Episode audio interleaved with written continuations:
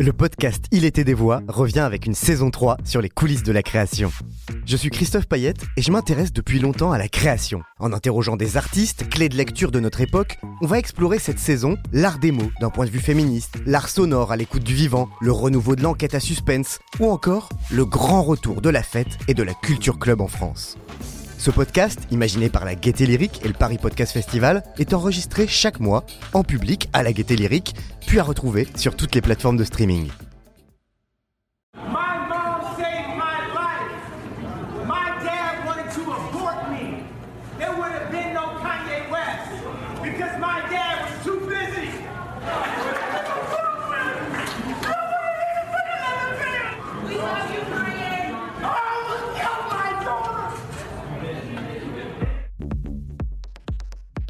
Si vous êtes déjà des habitués de ce podcast, vous savez que j'ai une fâcheuse habitude, c'est celle d'ouvrir chaque épisode avec la voix d'un homme politique.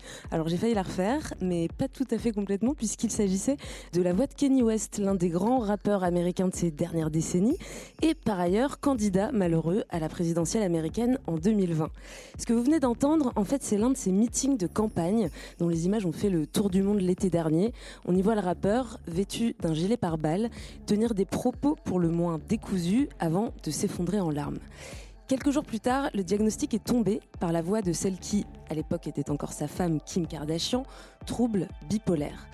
En fait, Kanye West avait déjà fait son coming out de personne bipolaire, c'était en 2018, sur la pochette d'un de ses albums, qui était frappé de cette phrase I hate being bipolar, it's awesome. Traduction, je déteste être bipolaire, c'est génial. En découvrant cette pochette, à l'époque, je me souviens m'être dit, il a raison, c'est génial en fait qu'un artiste de si grande envergure le dise, l'affirme, l'explique un petit peu. Bon, Kanye West n'est pas le premier. L'art et la folie, c'est une longue histoire en littérature de Maupassant à Virginia Woolf, sur grand et sur petit écran, de Fight Club à Homeland. Le motif de la folie est récurrent. Ils sont nombreux finalement, c'est fou à nous avoir laissé entrevoir leur monde intérieur. Pourtant, malgré cette abondance de représentations, le fou continue de faire peur. On le cache, on l'étouffe, on le relègue aux marges le plus loin possible des regards dans la sphère sombre de la normale. Alors à l'heure où la santé mentale et les troubles psychiatriques deviennent un sujet de débat public, à l'heure où la pandémie, les confinements successifs nous poussent tous dans nos derniers retranchements mentaux, on a eu envie de s'interroger sur le sens du mot folie, sur sa place dans notre société, sur la frontière entre le normal et l'anormal. Et on va faire comme à notre habitude en écoutant des podcasts. Je m'appelle Camille Diao, je suis journaliste. Moi aussi, je fais des podcasts, mais surtout, j'en écoute beaucoup. Avec la Gaieté Lyrique et le Paris Podcast Festival, on a eu envie de mettre en lumière ces podcasteurs et ces podcasteuses qui nous donnent à entendre d'autres récits, d'autres voix qui libèrent la parole pour la rendre plus inclusive. Ça s'appelle Il était des voix. Vous écoutez l'épisode 3, Nos esprits indociles. C'est parti. Je n'ose pas le dire. Liberté d'imprimer. Écoutez bien, mon cher, vous n'entendrez pas ça souvent. Est-ce que j'aurais l'air légitime? Vous croyez qu'il m'écouterait Il était des voix. Un podcast de la Gaieté Lyrique en partenariat avec le Paris Podcast Festival. Nos esprits indociles, c'est comme ça donc on a baptisé ce troisième épisode d'Il était des voix, consacré à la folie. On aura l'occasion de revenir euh, sur ce terme. Et on en discute donc avec euh, trois euh, auteurs et autrices de podcasts présents dans l'auditorium de la Gaieté Lyrique avec moi. Bonjour Fabienne Laumonier. Bonjour. Alors vous, vous êtes l'autrice de Folie Blanche. C'est un documentaire qui est paru en 2014 sur Arte Radio, euh, dans lequel vous faites le portrait de Joris. C'est l'un de vos amis, je crois. Joris qui est atteint de schizophrénie et qui euh, vous livre un récit très simple, très direct, très intime de son expérience de la folie. Voilà, à peu près. Ouais. On, va, on va en parler un peu plus euh, un peu plus tard. On est également avec Alix Philippot et Baptiste Dupin. Bonjour à tous les deux. Bonjour. Bonjour. Alors vous, vous êtes deux des trois personnes qui se cachent derrière les garde-fous, qui est un, podcast. Donc la troisième personne, c'est Samuel, Samuel Ossan qui est euh, avec nous aussi euh, un peu plus loin, sans micro dans l'auditorium. Les garde-fous, c'est un podcast qui part à la recherche de la folie d'aujourd'hui. Dans chaque épisode, on entend un fou, ordinaire ou extraordinaire, qui raconte comment il vit avec sa propre folie. Puis pour finir, il nous fallait un psychiatre. Donc le voici, Jean-Victor Blanc. Bonjour. Bonjour. Alors vous, vous êtes psychiatre donc à l'hôpital Saint-Antoine à Paris et euh, vous avez écrit un livre euh, assez génial qui s'appelle Pop et Psy, comment la pop culture nous aide à comprendre les troubles psychiques chez Plomb. Voilà, Pop et Psy qui est devenu un podcast aussi, euh, je crois, plus récemment. Exactement. Alors les présentations sont faites, donc je vous propose qu'on commence par se plonger quelques minutes dans l'écoute. On va découvrir les deux podcasts qui vont guider la discussion aujourd'hui. Il était des voix. Alors en fait, moi, j'ai jamais pensé que j'étais folle euh, réellement. C'est-à-dire que je pensais que tout le monde vivait comme ça et je comprenais pas pourquoi moi, ça m'était impossible. Le fou, il englobe toutes les psychoses. C'est un terme générique, c'est un terme très dévalué, on l'emploie plus ce terme-là, sauf pour dire c'est fou. Moi je l'aime bien ce terme parce que il, il note bien la position marginale euh, de la personne psychotique par rapport à la société. C'est le fou. Alors que schizophrène, on rentre dans une, euh, dans une propreté clinique, dans un étiquetage euh, propre et, rassurant. Euh, le fou, c'est pas rassurant.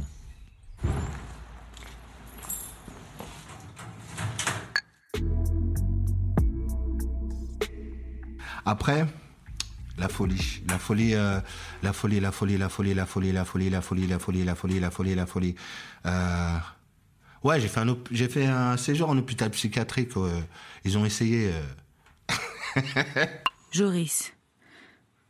Apprendre que nos discussions ont généré chez toi une crise me met dans le doute.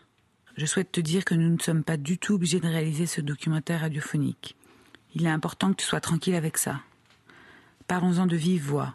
Si ça te va toujours, je viens la semaine prochaine. Je t'embrasse, Fabienne. Finalement, les psychiatres ne m'ont pas annoncé que j'étais schizophrène. Euh, c'est ma mère qui est venue me le dire. Parce que les psychiatres ont toujours des pratiques un peu étranges. Et en fait, euh, c'est ma mère qui m'a annoncé la nouvelle. Et j'étais extrêmement soulagée parce que pour la première fois de ma vie, on mettait un mot sur, euh, ce que j'avais et sur ce que je pensais être vraiment la, vie. En fait, je pensais que c'était ça. Et du coup, le fait qu'on m'annonce que c'était une maladie dont je ne connaissais rien, je ne savais pas du tout ce que c'était que la schizophrénie, ça me permettait de mettre un peu tous mes démons derrière un seul mot. Donc c'est pour ça que j'ai vraiment, euh, j'ai vraiment été très soulagée. Et j'avais déjà remarqué depuis quelque temps que, que les hélicoptères étaient de plus en plus présents autour de moi. Je les entendais, je les voyais, et je me disais de plus en plus, mais ils sont là pour moi ou pas? Et là, l'hélico est arrivé, a tourné au-dessus de moi. Est-ce qu'il va se poser? Et ils vont sortir? Ou est-ce qu'il va s'en aller?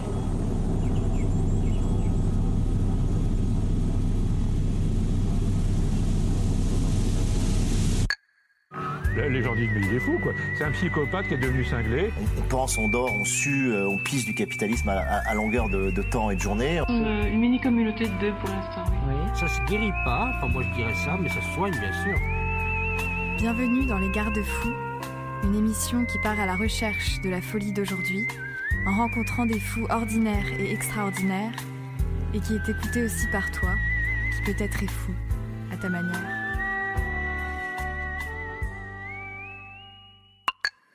Voilà, on termine sur euh, le générique de votre podcast. Alix et Baptiste, les garde-fous.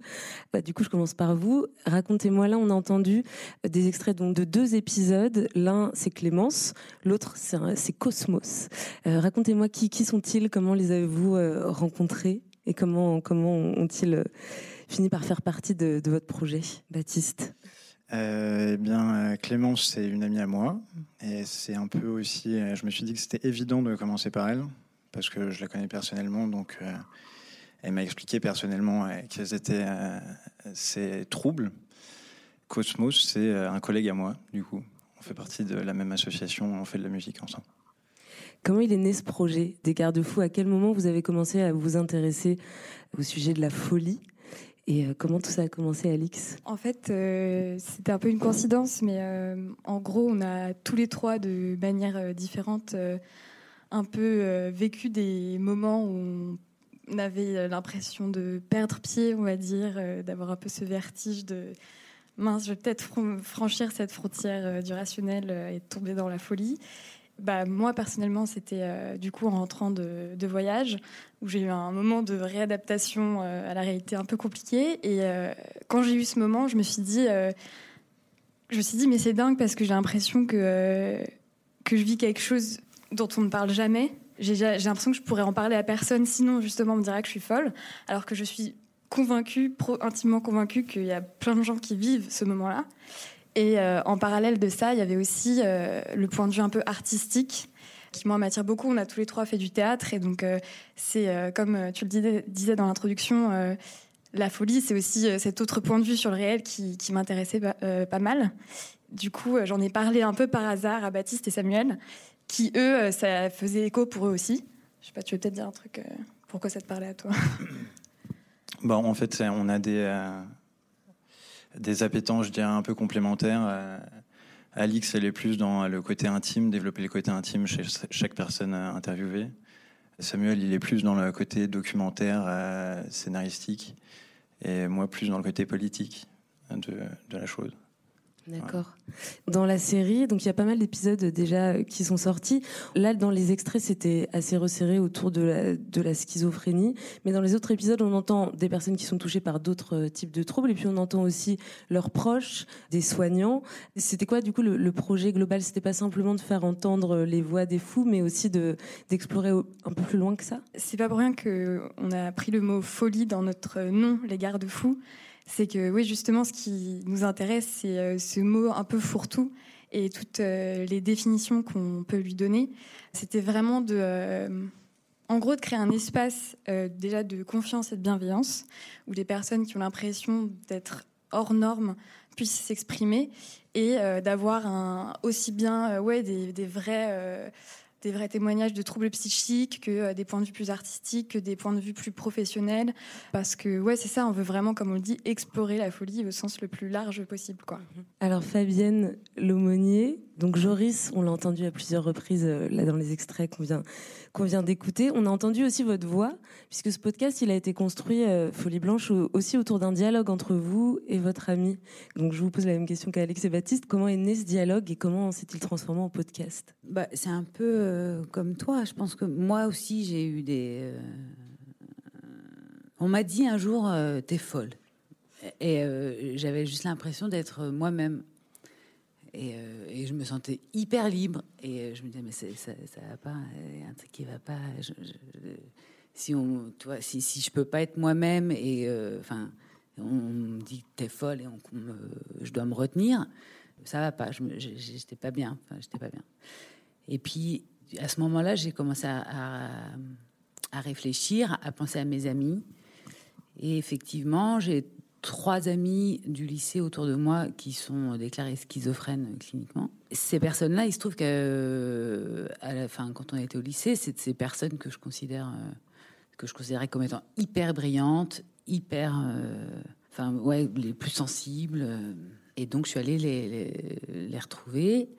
Donc, il y a une personne qui, était vraiment loin, et puis Joris. Et donc, euh, j'avais clairement, je le dis dans le documentaire, c'est euh, j'ai des a priori antipsychiatriques, et Joris m'a euh, m'a et c'était une rencontre. En fait, ce documentaire, c'est plutôt une, retrouvaille, quoi. Comment lui il a il a reçu euh, le projet quand vous êtes allé le voir et que vous lui avez proposé d'y participer? C'était simple pour lui? Ça a été un processus? C'était long. J'y suis allée plusieurs fois.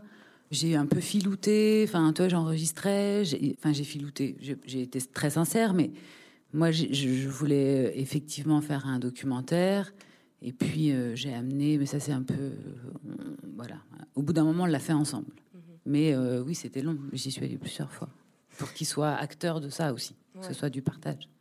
Alors Joris, on l'entend, euh, on vient de l'entendre parler justement de ce mot euh, fou. Lui dit qu'il qu'il aime bien, qu'il choisit de l'employer.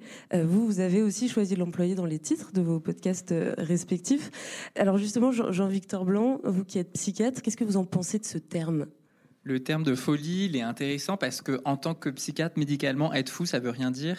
Et euh, pour moi, comme pour mes, mes jeunes collègues, c'est une, une blague un peu qu'on se fait puisque quelqu'un de fou, pour pour nous, c'est quelqu'un qui n'a pas de trouble psychiatrique. Euh, Le fou, ça va être, euh, je sais pas, quelqu'un qui va euh, nous prendre à partie dans un magasin. Enfin, c'est vraiment la, la personne qui justement est indemne de, de troubles psychiques. Finalement, la, la- la folie, elle ne renvoie pas à quelque chose aujourd'hui de médical. Après, ce que je trouve intéressant, c'est que finalement, comme pour d'autres euh, injures ou discriminations, il y a un mouvement euh, de réappropriation finalement euh, des personnes concernées de ce terme. Et ça, pour le coup, je trouve ça très positif.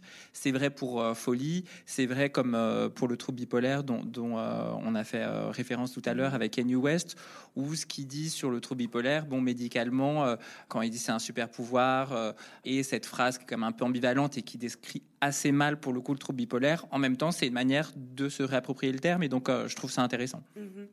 C'est marrant aussi parce que c'est un mot qui est, euh, je trouve, euh, assez omniprésent dans, notre vocabulaire. Effectivement, on parle d'amour fou, on parle de folie douce, on dit que les, choses sont folles ou, c'est fou. Ça dit quoi de notre rapport aussi à cette notion? Ce qui est compliqué, c'est vrai que c'est dit également dans le euh, podcast euh, des garde-fous, c'est qu'il y a aussi un mésusage. Autant quand c'est les personnes qui l'utilisent, moi ça me dérange pas, et au, au contraire. Après le mésusage, alors de fou comme pour le coup de schizophrène, parce que c'est quand même le euh, le terme le plus, on va dire galvaudé, qui est utilisé beaucoup plus dans la langue française et notamment dans les médias comme une insulte ou comme un caractère péjoratif pour dire une inconstance, pour dire une ambivalence, pour dire de la violence. Ça, c'est un peu gênant parce que pour le coup, nous, ensuite, euh, quand on annonce à quelqu'un un diagnostic, en fait, on lui annonce quasiment une insulte. Et ça, derrière, il y a, je trouve, de la méconnaissance et euh, un certain mépris finalement euh, pour le fait médical parce qu'après, euh, des termes qui sont mésusés dans la langue française, il y en a plein et, et je suis pas l'Académie française pour dire qui parle bien, mais il y a une insensibilité, je trouve, parfois dans le mésusage de ces termes. C'est vrai que le, schizophrène, c'est un peu, euh, d'une certaine façon, l'archétype du fou, euh, je pense aussi aux yeux de la société. Là, e- effectivement, vous avez euh, tous les trois travaillé pour votre podcast et, discuté et échangé avec des schizophrènes. En fait, ce que, ce que vous disiez un peu plus tôt m'a intéressé, c'est que vous avez tous les trois dit, finalement, que ce qui vous a attiré vers ce thème, c'est aussi une espèce de fascination qui est liée à votre propre interrogation sur ce que c'est la folie, comment est-ce que moi aussi je pourrais être euh, fou. Du coup, est-ce que ça vous a permis de trouver des, des réponses Bah, personnellement, à chaque fois que j'interviewe euh, quelqu'un, je me dis ah mais en fait euh, ça pourrait être moi cette personne ça pourrait être moi. À chaque fois je me dis ça. Je retrouve euh, à chaque fois des aspects de, de mes angoisses, de mes peurs, de, de mes troubles. Donc c'est ça aussi, c'est le, le but de, recueillir euh, toutes ces voix, c'est de se rendre compte qu'on n'est pas tout seul. Alors, je vous propose qu'on se replonge un petit moment euh, dans l'écoute. Justement, on va se concentrer sur les récits qui sont faits dans vos podcasts euh, respectifs de, de l'expérience de la folie. Il était des voix. Je pense à cette fois, quand j'ai fait ma rechute un an après être sorti de l'hôpital psychiatrique, euh, j'étais en train de faire les saisons agricoles dans le sud-ouest. Et euh, j'ai fait une rechute magistrale, de délire total, à tel point que je ne savais pas si je devais aller à droite ou à gauche ou tout droit.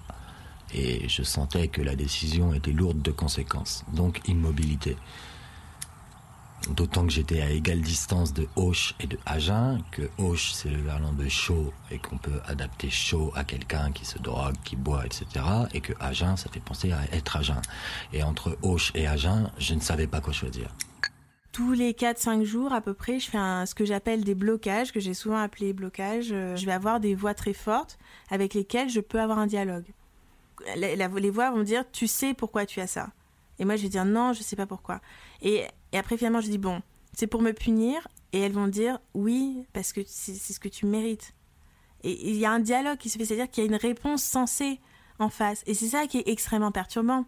Être malade, c'est ne plus avoir de pensée indifférente. Je vois une voiture devant moi, euh, je vois un numéro se termine par 17, c'est ma date de naissance, donc on me fait un signe, à travers ça, ça veut dire que je... Voilà. Et donc, il y a effectivement une certaine position égocentrique euh, du malade mental sévère qui ramène tout à sa problématique, c'est-à-dire qu'il est au centre du monde. Si vous n'êtes pas indifférent à 80% de vos pensées, vous n'avez plus de liberté. Tout était mal interprété. C'est-à-dire que ma- mon interprétation du réel était euh, soumise aux, voix que j'entendais, donc les hallucinations auditives. J'allais être en société et tout était contre moi. Parce que dans ma tête, j'entendais, tu vois, cette personne te regarde mal parce que tu es euh, un gâchis, tu es de, une merde, tu ne mérites même pas d'être ici. Voilà. Et en fait, c'est tout ça qui faisait que du coup, je pouvais pas être en relation avec d'autres gens. À part ce qui est sorti de mes couilles, euh, j'ai du mal. J'ai du mal. J'ai du mal à aimer les gens. J'ai du mal à. euh, je me suis, ouais, je me suis souvent battu contre les miens, contre des gens qui qui voulaient être dans mon camp, ou alors qui se disaient être dans mon camp. Tu vois le délire? Euh, Dans ma vie, la plupart, il y a beaucoup de gens à qui j'ai fait du mal. J'ai fait du mal, ouais. C'était des gens qui ont eu le malheur de m'aimer, quoi, tout simplement. Euh, par exemple, moi contre les miens, euh, je devais écrire quelque chose et le premier truc qui m'est arrivé, c'est c'est ça, cette phrase.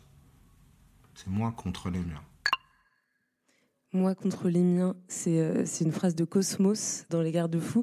Alors Je- Jean-Victor Blanc, euh, le psychiatre, est-ce que c'est est-ce que c'est une phrase que vous avez déjà euh, entendue dans votre cabinet? C'est moi contre les miens?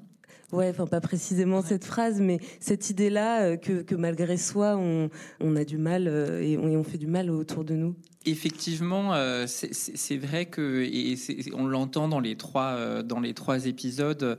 Il y a énormément de culpabilité autour de la maladie. Et c'est vrai que souvent, on n'a pas forcément cette euh, idée-là, en tout cas le grand public, entre guillemets, n'a pas forcément cette idée-là, où euh, on va dire, bah voilà, euh, telle personne, en fait, elle fait son intéressante, elle fait ça pour attirer l'attention, la tentative de suicide, ah bah c'est une tentative ratée, donc déjà le terme est quand même très, très laid et très violent pour le coup, comme si c'était, c'est un appel au secours, donc en fait, on, on l'entend pas, et, et puisqu'elle n'a pas réussi, c'est- négligeable.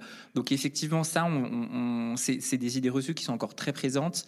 Pourtant, et c'est ce que j'explique euh, souvent, et, notamment dans mon livre, euh, quelqu'un qui se suicide, en fait, c'est quelqu'un qui euh, est trop épuisé et pense à, tel point qu'il est une charge pour son entourage, qui décide de se dire, bah, si je disparais, en fait, tout le monde sera heureux et, et les gens pourront continuer leur vie. Donc c'est complètement l'antithèse de quelque chose qui serait euh, un acte euh, d'égocentrisme ou, euh, ou un acte d'égoïsme comme malheureusement on peut encore on peut encore le penser. Et alors, qu'est-ce qui vous a frappé, vous, à l'écoute de ces podcasts, dans les récits qui sont livrés par ces fous, entre guillemets J'ai beaucoup aimé euh, la manière dont ils sont interrogés parce qu'on sent qu'il y a beaucoup d'empathie et ce qui fait que euh, justement on arrive avec des dialogues qui sont euh, un peu des choses proches de ce que je peux entendre en cabinet, en consultation.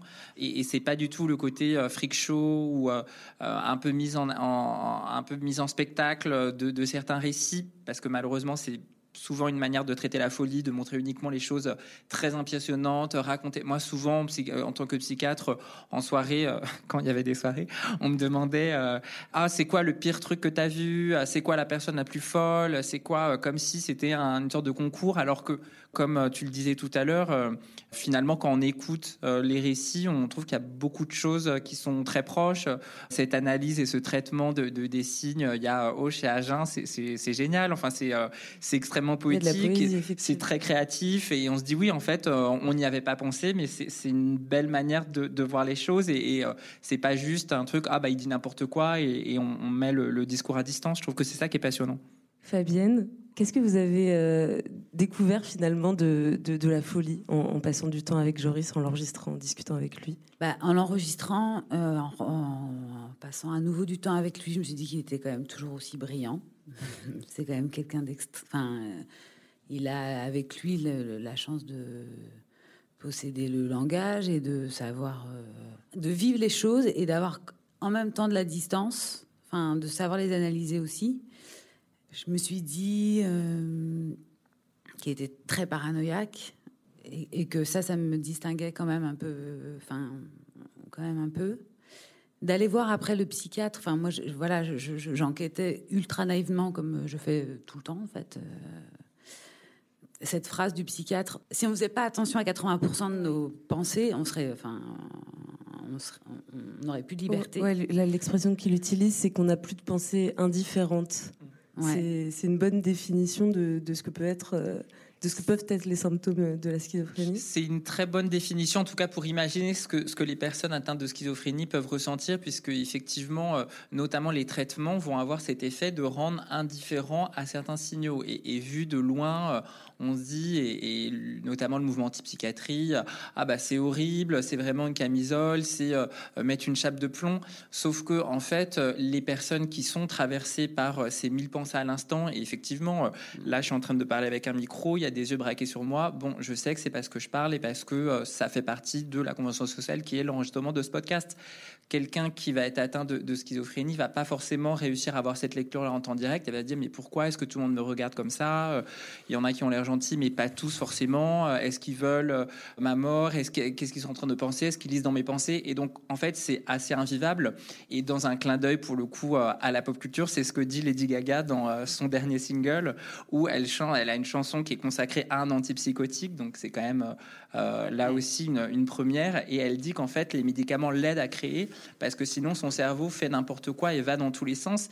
Et, et c'est une manière euh, qui rejoint finalement Joris et c'est ce que je trouve euh, fascinant dans le mouvement actuel autour de la santé mentale, c'est que euh, voilà on peut passer de, de Lady Gaga à, à votre ami Joris Ouais. et c'est la même chose finalement. Mais moi, j'étais, j'étais fascinée par le fait qu'il n'arrivait pas foutre la paix, quoi. Enfin, que tout était sérieux, tout était pris en compte, et je, je, je, disais, oh, enfin, je, voilà, il n'arrivait pas à, zapper, quoi. Enfin, à s'en foutre. Tout était pris au sérieux, en fait.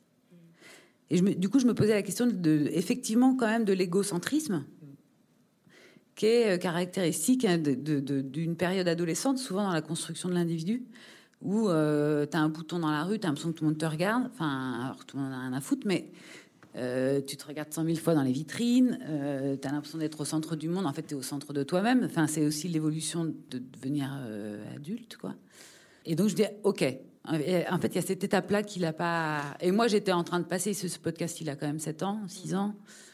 Donc, je, pense que j'étais dans une période de ma vie où je, changeais de, dans ma construction euh, d'être humain, quoi. Je, je crantais, quoi. Et je me rendais compte qu'il n'arrivait pas à sortir de, ça. Et euh, j'étais en empathie. Je savais pas comment le rassurer. Mais, euh, et que les médocs qui disent, voilà, moi j'étais quand même, je le dis clairement, partie sur un, point de vue plutôt antipsychiatrique. J'avais lu Mary Barnes, c'est descendre dans la folie et tout ça. On l'a laissé descendre et que lui, il était, il disait merci à la chimie, quoi. Je, je suis repartie avec autant de questions que je suis arrivée, mais un peu rassurée. Alors, euh, Baptiste et Alix, dans, Les Garde-Fous, donc là on parlait de schizophrénie, mais je le disais tout à l'heure, vous avez euh, recueilli la parole de personnes qui sont euh, touchées par d'autres formes de troubles. Qu'est-ce que vous, vous aviez. Enfin, je, vous pose un peu la question que j'ai posée à Fabienne tout à l'heure. Qu'est-ce que. Qu'est-ce que vous, vous attendiez en fait en commençant à faire ces épisodes, à, à interroger ces personnes? Et qu'est-ce que vous avez découvert Peut-être que vous n'attendiez pas ou un peu moins? Bah, déjà, je rejoins un peu euh, Fabienne euh, sur euh, ce présupposé qu'on pouvait avoir, par exemple, par rapport à la médication. Nous, on s'était un peu dit, enfin, on avait un peu cette idée, ouais, les médocs, c'est super violent, c'est une prison, etc. Étrangement, enfin, on était surpris en fait de voir, un peu comme Joris, que même ces personnes qui avaient du coup souffert de souffrances psy- psychiques avaient finalement trouvé vraiment une délivrance à un moment dans les médicaments.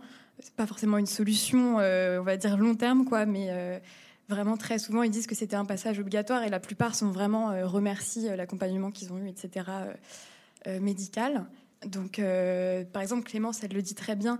Elle dit, moi, je suis, elle est peintre en fait. Elle est aux Beaux Arts maintenant, et elle dit en fait, moi, j'ai réussi à vraiment créer et peindre à partir du moment où j'étais plus au clair, équilibrée avec ma maladie, et que euh, sans ça, sans les médicaments, etc., je, je peux rien faire, je peux pas dépasser. J'entends ses voix, etc. Sur les attentes qu'on avait, on n'avait pas réellement d'attentes. On voulait écouter des réalités. Et euh, on s'est rendu compte que ces réalités, elles étaient hors normes. Donc du coup, on s'est, dit, euh, qu'est-ce que c'est la norme? En fait, qu'est-ce que c'est que la folie?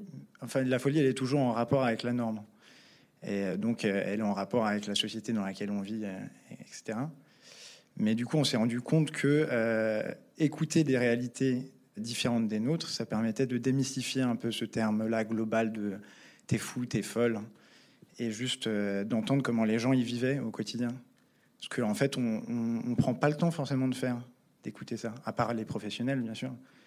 Ça dépend de leur pratique, mais c'est toujours ça.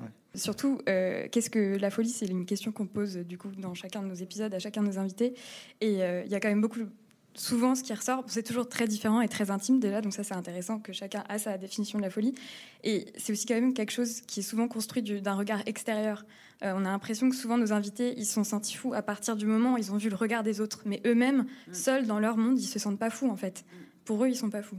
Est-ce que peut-être c'est ça qui relierait euh, une personne qui est atteinte de schizophrénie, une personne euh, qui va souffrir d'un trouble obsessionnel compulsif? Enfin, Est-ce que finalement c'est cette expérience du regard de l'autre qui, qui relie les différents types de fous, si, si je peux m'exprimer comme ça? Effectivement, malheureusement, toutes les pathologies en psychiatrie sont euh, discriminées et donc il y a une certaine, un côté un peu, on les met tous dans le même sac aussi parce que euh, on, les connaît mal et, c'est des choses qui sont euh, mal comprise, mal mal enseignée aussi. Donc euh, forcément, il y a un peu un côté bah, les fous. Euh, et quand on réfléchit en fait à l'intérieur, on se dit que c'est quoi le, le point commun entre quelqu'un qui va faire une dépression à un moment de sa vie pendant un an et puis va être guéri, ne plus en faire pendant tout le, reste de sa vie, quelqu'un qui a une maladie chronique comme peut l'être le trouble schizophrénique ou quelqu'un qui a une dépendance au tabac. Bon, eh ben, en fait, tout ça, c'est des troubles psychiques et finalement, un dénominateur commun, effectivement, ça va être euh, l'incompréhension euh, dont, ils font, euh, auquel ils font face dans notre société, malheureusement. Est-ce que vous, à travers les différents récits que vous avez recueillis, vous avez tissé d'autres liens qui relient les, différentes expériences de la folie entre, un schizophrène, une personne qui est, hyperactive, étant donné que vous avez interrogé beaucoup de personnes différentes, est-ce qu'il y a un lien qui se tisse à chaque fois? Ou est-ce que euh, c'est des expériences au contraire euh, très, très séparées?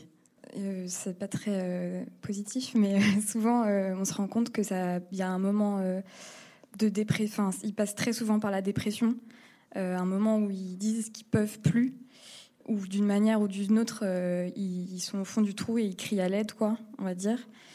Mais il y a quasiment tout le temps ce passage par la dépression, quoi, où ils se sentent complètement inadaptés il y a un côté plus positif où aussi, genre, euh, la folie, justement, si on peut utiliser ce terme, du coup, est transformée à un moment. Et souvent par l'art, quoi. C'est-à-dire que Clémence, qu'on a interviewée, elle est, peint. Euh, Floriada, qui est une écrivaine, euh, elle a écrit tout son passage dans un hôpital psychiatrique et fait aussi de la peinture. Elle a un trouble borderline. Cosmos, il fait de la musique. Il y a aussi cette transformation-là, quoi. Donc il y a un rebond et puis donc c'est positif aussi, franchement. Je pense que ce que dit Fabienne aussi, euh, c'est folie et génie peuvent aussi se rapprocher, même s'il ne faut pas sacraliser ce truc-là. Ça m'offre une transition euh, parfaite vers euh, notre prochain petit moment d'écoute, puisqu'il y a quelque chose qui m'a frappé en écoutant Les Garde-Fous et Folie Blanche, et en fait quelque chose que je pense je n'avais jamais entendu auparavant, c'est cette idée que par certains aspects, la folie, elle peut aussi parfois être euh, vécue comme quelque chose de confortable, être vécue comme un super pouvoir, qu'on peut euh, désirer certains euh, symptômes jusqu'à s'y perdre. donc avant d'en parler et de revenir un peu là-dessus, je vous propose qu'on écoute d'autres extraits de vos podcasts. Je te l'ai dit, mais tu n'as pas écouté il était des voix. Ouais, pour moi, la folie, c'est pas une maladie mentale. Tu vois, c'est pour ça que je ne fais qu'en parler là de. Non, non, non, non. La maladie mentale, euh, c'est la société, c'est pas la folie. Euh, leur normalité, euh, c'est ma folie. je fais la distinction entre la folie noire et la folie blanche. C'est mon propre vocabulaire, c'est pas du tout scientifique. la folie noire, la plus fréquente, sa constante, sa base, c'est l'angoisse putain de peur paranoïaque. Ce que moi j'appelle folie blanche, ce moment extatique de toute puissance et de d'omnipotence et d'omniscience, moi c'est comme ça que je l'ai vécu. Le psychiatre l'appellera état maniaque. Le maniaque pense très vite, très vite et très bien. Et, et moi cet état je veux le retrouver parce que je pense encore que c'est euh, l'état supérieur de l'homme et que c'est le vrai état de libération, de sortie de l'aliénation. Il y a des patients qui ont la nostalgie, jamais de la phase mélancolique, hein, qui est une douleur terrible, hein, mais de la phase maniaque, ah oui. Ils disent j'étais bien. J'ai eu trois mois de vérité dans ma vie, quoi. Des fois, j'ai l'impression de me heurter à un plafond de verre, ou que mon cerveau a des limites. Je sens qu'il est limité, en fait. Parce qu'avant, il était tellement illimité, il partait dans tous les sens, que du coup, je, je ressens euh, une limite. Je sens que les médicaments viennent circonscrire ma pensée. Il y a une vitesse effrénée du cerveau du psychotique dans les moments de délire. Et il y a une capacité à l'analogie proprement stupéfiante. C'est là où il y a de la jouissance et c'est, et c'est une des choses que le fou veut pas perdre. Très jeune, je faisais souvent un rêve, et c'était tout le temps le même rêve, où je marchais sur un fil, et d'un côté il y avait le pays de la normalité, et de l'autre côté le pays de la folie. Et pendant des années, je faisais ce rêve, et pendant des années, j'essayais de rester sur le fil. Tu vois et un jour, j'ai décidé de sauter à pieds joints du, côté de la folie. Parce que la normalité, c'était plus mon truc. Donc depuis, voilà. Jean-Victor Blanc, cette, euh, cette folie blanche, cette expression de Joris, euh, est-ce qu'elle vous parle? Oui, bah c'est très euh, joliment dit.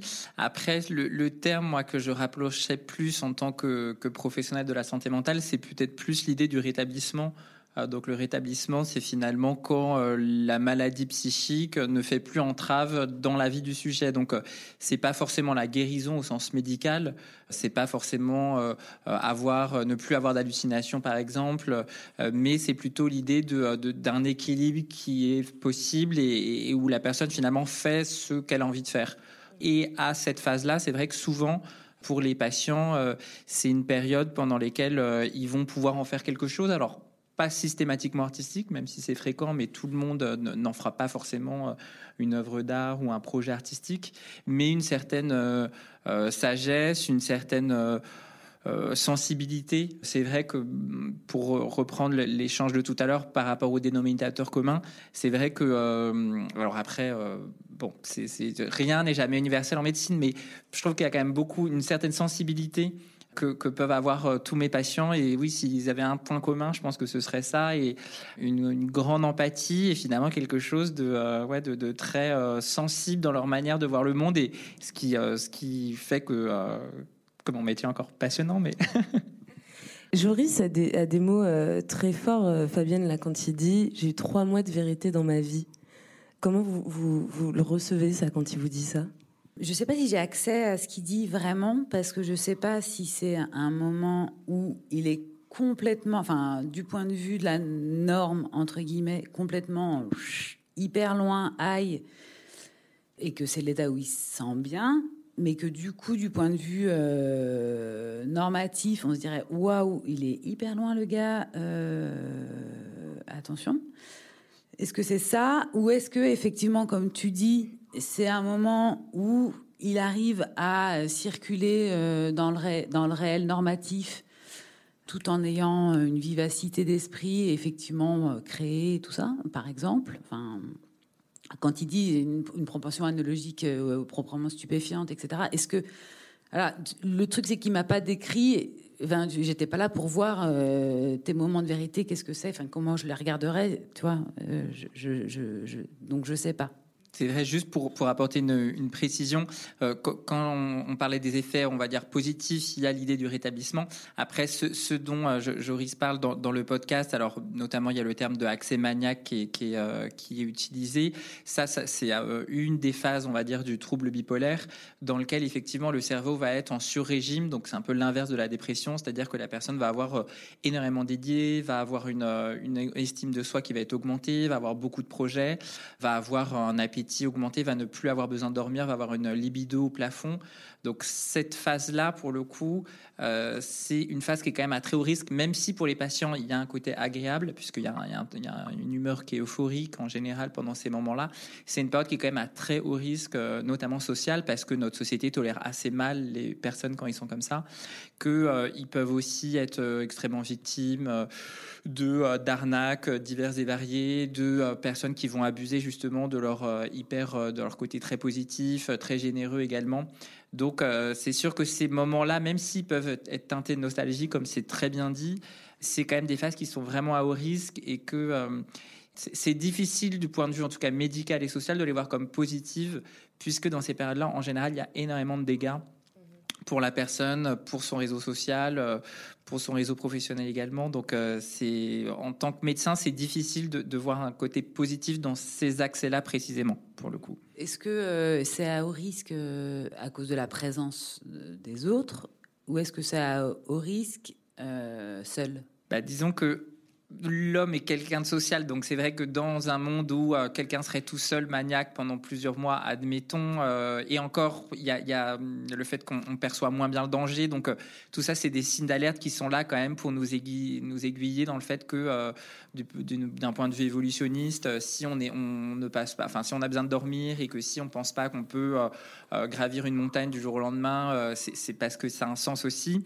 Et au-delà de ça, euh, et, c'est euh, là aussi les patients en général en, ont bien conscience.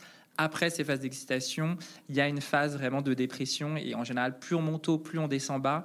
Donc, euh, même isolé sur une île paradisiaque, une bonne mélancolie derrière, je ne suis pas sûr que ce soit encore une fois souhaitable ou, ou en tout cas à rechercher. Et alors, je voudrais un peu parler de, Cosmos, euh, qui concluait. Euh, c'était le dernier petit extrait qu'on a entendu, qui lui euh, explique qu'il a décidé de, sauter à pieds joints dans la folie. Alors moi, ce que j'ai bien aimé dans cet épisode avec Cosmos, c'est qu'en fait, on ne sait pas vraiment s'il a une pathologie, s'il n'en a pas, si elle est diagnostiquée ou pas. C'est vraiment lui qui dit je, suis fou, je revendique cette folie. Est-ce que vous pouvez me raconter un peu plus le, personnage et en quoi elle consiste la folie de Cosmos? Alors, je pense qu'il apprécierait pas trop qu'on parle de lui, même ce soir. Mais bon, euh, on va quand même le faire un petit peu.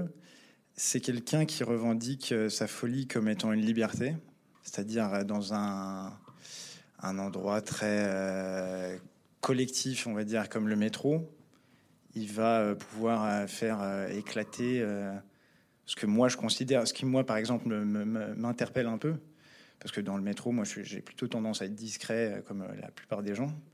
Et, lui, limite, on a l'impression il, en fait des caisses, mais pas du tout, en fait. Lui, il n'a pas l'impression d'en faire des caisses. C'est juste, il, est lui-même et il parle à haute voix dans le métro, alors que très fort, alors qu'on n'est que, deux en train de se parler normalement, pour que presque tout le reste du wagon euh, communique avec nous.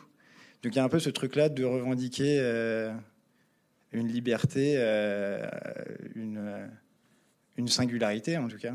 Et alors, est-ce qu'il y a d'autres personnes parmi celles que vous avez interrogées dans le podcast qui, qui rejoignent Cosmos d'une certaine façon sur cet aspect euh, de revendiquer son droit à être en dehors de, de la norme et à s'y sentir bien?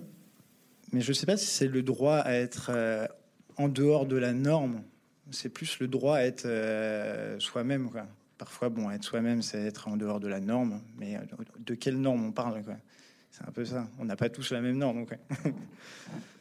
Je pense qu'il y en a beaucoup qui auraient aimé, oui, pouvoir euh, garder cette liberté, qui ont bien vu qu'à des moments, ça leur a posé des problèmes. Comme disait Fabienne, en fait, souvent c'est à cause des autres. Encore une fois, s'ils étaient seuls, il n'y aurait pas ce problème, et que c'est à cause de l'école, à cause du monde du travail, à cause de leurs parents, de leurs proches.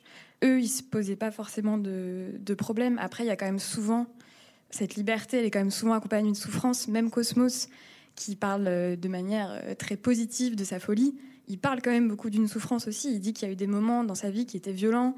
Moi, contre les miens, c'est quand même très fort. Je pense qu'il y a, il y, a, il y a peu de gens qui arrivent vraiment à se dire euh, la folie, c'est génial. Il y a toujours le truc de la souffrance qui finit par revenir. quoi. D'ailleurs, on a, avec les garde-fous, on a aussi interviewé Christophe André, mm -hmm. et qui dit, lui, justement, on n'est pas... J'ai jamais été un médecin de la folie. J'ai jamais vu de fou dans ma vie. J'ai toujours été un médecin des souffrances. Et, euh, et lui, il fait, il n'utilise pas du tout ce terme-là. Mm -hmm. Alors que, euh, par exemple, euh, Mathieu Bellassène, qu'on a aussi interviewé, lui, il utilise ce mot-là euh, volontairement, de, de, de, folie. Quoi. Vous rejoignez cette idée qu'il n'y a pas de fou, mais, mais que des souffrances? Effectivement, ça permet peut-être d'individualiser finalement les, gens, notamment quand ils viennent en consultation et, quand c'est, euh, on va dire, de leur plein gré, ce qui est euh, encore une fois l'extrême majorité. Hein, c'est 95% des soins en France qui sont de plein gré. Euh, c'est vrai que les gens viennent avec une souffrance, viennent pas avec en disant euh, je suis fou, euh, rendez-moi normal. heureusement parce que ce serait un drôle de métier sinon. Pour les 5% restants, mais qui font partie quand même du paysage de la santé mentale, c'est effectivement des soins sous donc là, la demande, elle est, elle est diverse. En tout cas, elle n'est pas forcément, c'est pas une, demande explicite de soins. après, c'est vrai que cette idée de, de, de normes, elle est, elle est assez intéressante parce que finalement, je trouve que c'est pas tant moi ce qui me, dérange et ce qui me donne envie justement de, de changer un peu le, regard qu'on porte sur la question, c'est pas forcément dire que la folie ou en tout cas les troubles psychiques, par exemple n'existe pas bien évidemment où il faudrait les éradiquer. Euh, c'est un fait euh, médical qui fait que voilà il y a des personnes qui en ont d'autres non. Mais ce sur quoi on peut vraiment agir c'est euh, le regard qu'on porte là-dessus. Et, et là-dessus c'est vrai que moi je trouve et, et c'est pour ça que je m'en inspire des luttes contre d'autres discriminations que ce soit par rapport à l'origine ethnique que ce soit par rapport à l'orientation sexuelle. Finalement c'est exactement les mêmes mécanismes de discrimination. C'est mettre à l'écart une partie de la population c'est attribuer des stéréotypes à certaines personnes, c'est euh, euh, considérer que c'est des citoyens de seconde zone parce que euh, ils n'ont pas les mêmes attributs. Et finalement, c'est exactement comme les autres types de discrimination. Et donc ensuite, les moyens de, les inverser je pense, peuvent être communs. Donc, euh, des choses dont on, a, parlé, euh, le fait de se réapproprier finalement euh, ce mot de fou, par exemple, le fait de parler aussi de faire un coming out, qui est vraiment un, terme médical également qu'on peut utiliser par rapport aux, troubles psychiques. Tous ces, ces outils-là, je trouve que c'est c'est ce qui rend là aussi la question fascinante, je trouve. Pour filer la métaphore, on pourrait parler de pride. Bien sûr, bah, il, y a une, il y a une Mad Pride. Mad Pride. il y a une Mad Pride euh, qui a eu, enfin qui avait lieu euh, chaque année euh, à Paris, donc une marche. Il y a aussi euh, un groupe, alors qui maintenant est converti, mais initialement d'un jeune patient atteint de troubles bipolaires qui s'appelait Bipolaire et fier et fier, donc qui maintenant est devenu la Maison Perchée, mais pour dire qu'il y a cette idée de, de, de fierté aussi, ou en tout cas d'arrêter d'avoir honte de quelque chose pour lequel les, les personnes n'y sont pour rien, quoi. Alors on va faire une, euh, une dernière petite pause, euh, dernier moment d'écoute. On va parler euh, justement de soins, de, de psychiatrie, de rétablissement euh, ou d'horizon en tout cas et d'équilibre. Voilà. Ça dérange? Non, non, je t'écoute. Il était des voix, un podcast de la Gaieté Lyrique en partenariat avec le Paris Podcast Festival. Est-ce que c'est une maladie neurologique ou est-ce que c'est une maladie d'origine psychique? Traumatisme dans l'enfance, etc le problème est complexe parce que les neurosciences euh, n'ont pas fait leur preuve complètement que ce soit une maladie neurologique, mais il y a quand même de très forts indices. On peut dire que l'état actuel de la question, ça serait qu'il existe une vulnérabilité chez certaines personnes, que cette vulnérabilité, si elle rencontre des stress, des séquences traumatiques, des carences, peut donner une pathologie schizophrénique.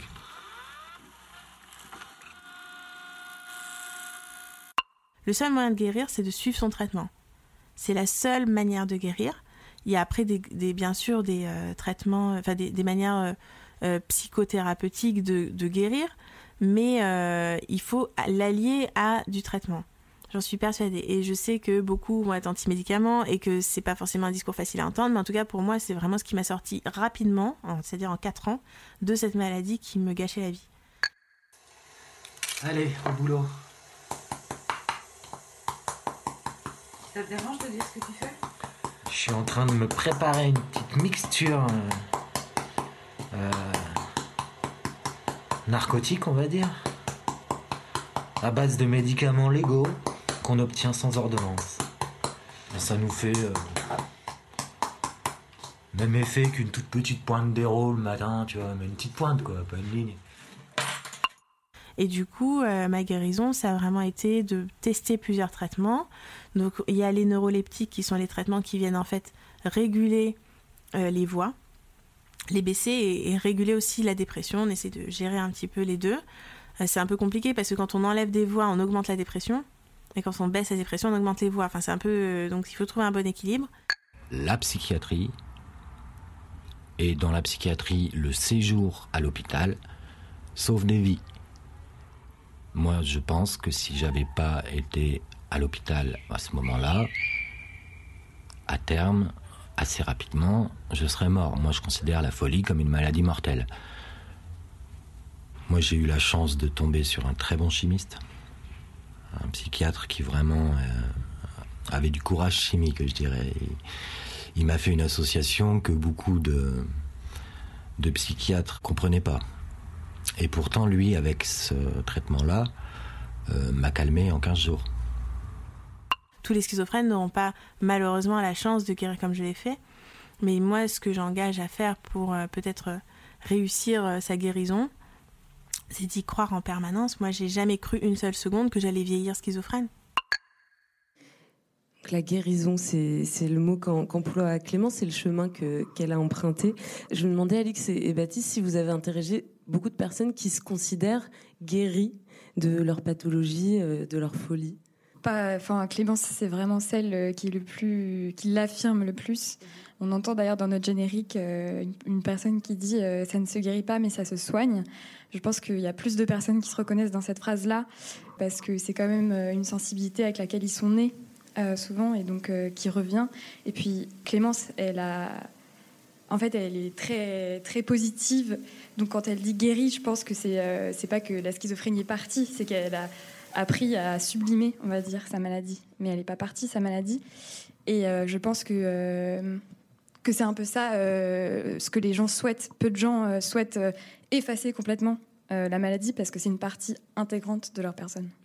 Je voulais aussi poser la question à Jean-Victor Blanc. Est-ce que guérison, c'est un mot que vous utilisez dans votre pratique? Est-ce que c'est un horizon? Est-ce que c'est un leurre? Alors bien sûr, c'est un, horizon et on peut quand même l'utiliser parce que certains troubles psychiques sont des troubles aigus. Euh, je parlais tout à l'heure de la dépression. On peut faire une, grosse dépression, pour le coup une dépression euh, hospitalisée euh, avec euh, une recours par exemple aux, sismothérapies. Donc c'est ce qu'on appelait avant les électrochocs. C'est un exemple d'ailleurs que je cite dans, mon livre et, et finalement guérir intégralement de la dépression en tant que fait médical. Alors sans l'oublier, sans l'effacer, mais j'ai des patients qui n'ont plus de traitement depuis maintenant, ça va faire quelques années déjà, alors qu'ils avaient fait vraiment une très grosse dépression. C'est possible. Après, bien entendu, euh, ça serait, c'est pas non plus la grande majorité des cas. Et comme dans toute spécialité médicale, on a des pathologies chroniques euh, comme euh, le trouble bipolaire ou la schizophrénie. C'est vrai que c'est comme un diabète, ça ne se guérit pas comme on pourrait guérir une grippe et, ensuite ne plus avoir besoin d'un traitement, d'un accompagnement. Donc c'est sûr qu'il y a des pathologies chroniques. Même pour les pathologies chroniques, effectivement, le terme de soins et de rétablissement, je pense, est plus juste que guérison qui effectivement voudrait dire qu'on revient comme ça dans un état euh, qui serait euh, semblable à celui d'avant, qui est bon, une idée qui est quand même euh, euh, compliquée pour la plupart des troubles. Et, et quand Clémence dit euh, j'ai jamais cru que j'allais vieillir euh, schizophrène, c'est cette idée un peu de la, volonté aussi d'y croire. Effectivement, de la volonté, puis je dirais surtout de l'espoir. Euh, et c'est aussi quelque chose que je tiens vraiment à mettre en avant euh, euh, dans les exemples que je cite, que ce soit parmi mes patients ou parmi les célébrités ou, les films. C'est sûr qu'en tant que psychiatre, on se doit d'avoir de l'espoir pour ses patients et et finalement, euh, ce qui me motive aussi à, les mettre peut-être euh, de manière euh, très euh, partiale en avant, plus que les drames. On parle très souvent des drames en psychiatrie, on parle très souvent des abus qu'il y a eu, qui peut encore y avoir, etc. On parle souvent des trajectoires dramatiques, on parle très peu finalement des gens qui vont bien. Or, euh, quand on interroge finalement euh, vraiment les gens, il y en a beaucoup qui vont bien, qui vont mieux, et, heureusement, euh, sinon, encore une fois, ce serait un drôle de, métier, mais je trouve qu'il y, y a vraiment cette nécessité de mettre ça en avant, je trouve. Et alors donc Joris euh, qui nous parle du, courage euh, chimique, c'est ça, c'était son expression je crois, euh, de, du psychiatre qui l'a soigné. Du coup Fabienne, on a commencé à en parler tout à l'heure, mais Joris finalement il vous, a fait changer de point de vue sur les médicaments, sur le rôle qu'ils pouvaient avoir aussi? Euh, ouais, alors après, ouais, je suis moins radicale, enfin, ça c'est certain. Après, néanmoins, autour de moi, je vois des gens enfermés dans des, dans des mm, médicaments euh, plus tellement présents. Enfin, je, je vois ça aussi. Après, je, je- il le dit, je le crois, et euh, j'entends euh, Clémence. Enfin, je, voilà, je crois. Moi, j'ai pas. Je pense qu'il y a des équilibres chacun à trouver. Et puis il y a de la paresse aussi chez certains. Enfin, dans la volonté de s'en sortir, il y, a, il y a aussi un acte de. Parfois, il y a de la paresse, et puis on reste avec ces médicaments qui peuvent te. Quand même, moi, je vois ça. J'ai vu ça. Toi, t'as as rigolé quand euh, quand il a dit l'expression euh, courage chimique? Oui, le, le courage chimique, c'est vrai que ça faisait un peu euh, professeur Foldin qui, a, qui donne des petit magiques. Bon, c'est sûr que euh, on essaye et, et là-dessus, la, la, psychiatrie a quand même largement évolué euh, ces dernières années, d'être quand même, euh, de, revendiquer, enfin en tout cas moi je le revendique, un aspect médical à la spécialité, c'est-à-dire que euh, il y a des études qui sont imparfaites mais qui existent quand même, et, quand on prescrit un médicament, on essaye de le faire justement en regard de données scientifiques solides qui nous montrent que chaque patient devrait avoir le traitement qui a le plus de chances de fonctionner. Alors c'est encore une fois pas du 100% évidemment. le côté potion magique, bon ça, peut être euh, risqué et, longtemps en France, on, a quand même été euh, un peu, euh, un peu champion là-dessus. C'est sûr que maintenant, on tend à, standardiser un peu les choses, mais euh, que, les patients en psychiatrie bénéficient euh, de la standardisation entre guillemets qu'il y a euh, par exemple en, oncologie ou, je pense que personne n'aura envie de se faire soigner avec les, traitements du cancer d'il y a 30 ou 40 ans. Je pense que pour la santé mentale, même si bien sûr il y a énormément de spécificités et, et qu'il faut bien sûr raisonner en termes d'individus, je pense qu'il y a quand même cette idée qui est importante. J'ai une petite question. Et du coup, quand le psychiatre dit euh, il y a une part neurologique et une part euh, psychique, mm. est-ce que vous vous accompagnez régulièrement, enfin vous encouragez un travail analytique euh, de façon systématique euh, Alors il y a vraiment les deux. C'est vrai que cet extrait est particulièrement intéressant. Alors c'est vrai que euh, pour l'instant la distinction entre neurologie et psychiatrie, neurologie ça va être vraiment les choses où il y a une atteinte, euh, on va dire, qui est observable. par exemple un accident vasculaire cérébral, un AVC, on a vraiment une zone du cerveau qui est endommagée. En psychiatrie, longtemps on n'avait pas les moyens de déterminer quelle zone ne fonctionnait pas. C'est de moins en moins vrai. C'est vrai qu'on a de plus en plus d'examens qui nous permettent de voir à peu près quelle zone ou en tout cas quelle connexion fonctionne moins bien dans telle ou telle pathologie. Donc euh, on s'en rapproche et, ça pose question parce qu'au final, euh, à partir du moment où on sait quel réseau neuronal ne fonctionne pas, euh, est-ce qu'on reste encore dans quelque chose qui serait uniquement distinction entre l'esprit et le, et le, côté neurologique, le côté organique? Après, au, niveau des traitements, et, c'est ce que disait aussi Clémence, le, on va dire, la chose la plus euh, fréquente, notamment pour les pathologies chroniques, ça va être effectivement une stabilisation euh, grâce à un traitement médicamenteux. Pour l'instant, on ne sait pas faire euh, mieux sans, et un accompagnement en psychothérapie, pas systématiquement analytique, euh, parce que là aussi, tous les patients s'y reconnaissent pas forcément, et des patients demandent parfois une approche peut-être plus pragmatique, ont pas forcément envie de, s'investir, il y a aussi un cadre qui peut être un peu lourd. Hein, bon, vous pouvez le voir en ce moment dans En thérapie pour les les accros. qui est diffusée sur sur Arte et qui, qui rencontre un certain succès.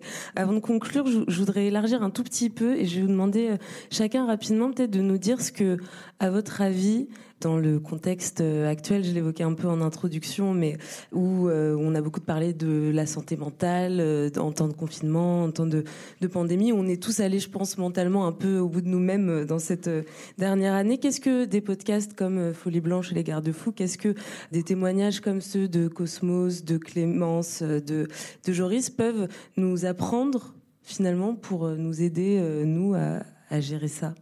Je pense et j'espère en tout cas que euh, ça peut nous donner une force dans le sens où on se rend compte que en fait c'est pas c'est pas forcément nous qui sommes déficients et que en fait tous ces, toutes ces histoires qu'on a, elles montrent aussi qu'il y a toute une quelque chose de la société à changer et qu'on n'est pas on n'est pas seul à penser que euh, c'est compliqué de travailler, c'est compliqué euh, de euh, devoir rester enfermé chez soi, c'est compliqué de pas avoir d'autres personnes. Enfin voilà que la vie c'est quelque chose de compliqué et qu'il y a tous des moments où on craque et qu'on a le droit en fait. On a le droit parce que déjà on est des êtres humains et qu'en plus il y a des choses dysfonctionnelles. Et je pense aussi et j'espère que ça donne envie aux gens qui se sentent mal de demander de l'aide. Quelque chose à rajouter, Baptiste? Ah bah, moi, je trouve que ce contexte, ça montre bien quelque chose, ça souligne bien quelque chose en tout cas. C'est que euh, la santé mentale, on l'a, un peu oublié. Quoi. On est un peu dans une société où tout doit être productif. On prend pas le temps, en fait, juste de pas être bien. Enfin, il n'y a pas le temps de pas être bien. Quoi. Je pense que euh, encore plus maintenant, là, avec le Covid, euh, les, les, étudiants qui n'ont pas de taf, qui galèrent à manger et tout, ça crée des troubles, en fait, psychiques. Je sais bien que la en tout cas, les troubles psychiques transcendent toutes les conditions sociales, etc. Qu'il y a des classes sociales qui sont plus touchées que d'autres, d'ailleurs. Euh, mais là, en ce moment, du coup, il y, a un- il y a un il y a un panel de gens qui, euh, qui souffrent et ça montre bien aussi qu'il y a peu de moyens qui sont alloués, que ce soit à la psychiatrie ou au soutien euh, psychologique. Quoi. Les, les psys ne sont pas forcément remboursés par les mutuelles ou, ou ce genre de choses. Il devrait y avoir maintenant, en tout cas, dans ce genre de situation de crise, un soutien massif, en fait, qu'il n'y a pas. Je pense qu'il faut espérer que peut-être cette crise euh, nous permette de réaliser à quel point la santé mentale, c'est, ça doit pas forcément être mis comme la dernière euh, des priorités. Fabienne, un petit mot de conclusion? Euh, ouais, moi, ça me fait plutôt penser à la norme, quoi. Tu vois, est- est-ce qu'on est en train de changer de norme? Euh, Quelle est cette nouvelle norme? Enfin, est-ce que j'en veux Enfin, quoi, pardon? Enfin, du coup, euh, voilà, je sais pas dans quoi on rentre. Mais, Une question, donc. un pavé dans la. Jean-Victor? Eh ben, effectivement, je, rejoins euh, les, témoignages. Je pense que ces podcasts, ils peuvent euh, aider, ils peuvent éduquer, ils peuvent donner de l'espoir. Je pense que c'est quand même le plus important parce que c'est pas, euh, je le dis aussi humblement, parce que justement, j'ai fait un livre, un podcast. c'est- pas ça qui va guérir quelqu'un qui en prend un trouble psychique, mais ça peut vraiment aider, ça peut redonner de l'espoir. Et puis, ça peut aussi euh, aider à éduquer l'entourage parce que finalement, ce qu'on constate aussi, c'est que, euh, et, c'est la, double peine pour les patients atteints, c'est que non seulement ils ont leurs troubles, mais ils doivent aussi bah, jongler avec les idées reçues, les stéréotypes de leur entourage, et que ça aussi, c'est, euh, on va dire, une, lourdeur en plus. Donc, je pense que ce, ce type de témoignage, il peut être que, que bénéfique et nécessaire, effectivement, vu ce qui s'annonce sans être forcément un, un oiseau de mauvais augure. C'est sûr que euh, en ce moment, la santé mentale devrait être la priorité numéro un. Oui. Et, et les podcasts contribuent euh, à ouvrir euh, cette conversation, à l'alimenter. Il était les voix. Donc nous y voilà. Je crois qu'il est temps de conclure cet épisode euh, 3. J'espère qu'il aura rendu euh, les esprits de nos auditeurs encore un peu plus indociles qu'ils ne l'étaient il y a une heure. Donc je vous dis merci à tous, Alix Philippot, Baptiste euh, Dupin, Fabienne Laumonier et Jean-Victor Blanc. Je rappelle les noms des podcasts. Euh, C'est Les Garde-Fous, disponibles sur toutes les plateformes. hein, a priori, ça sort un dimanche sur deux, toujours. Fabienne Laumonier, vous, c'est Folie Blanche sur Arte Radio.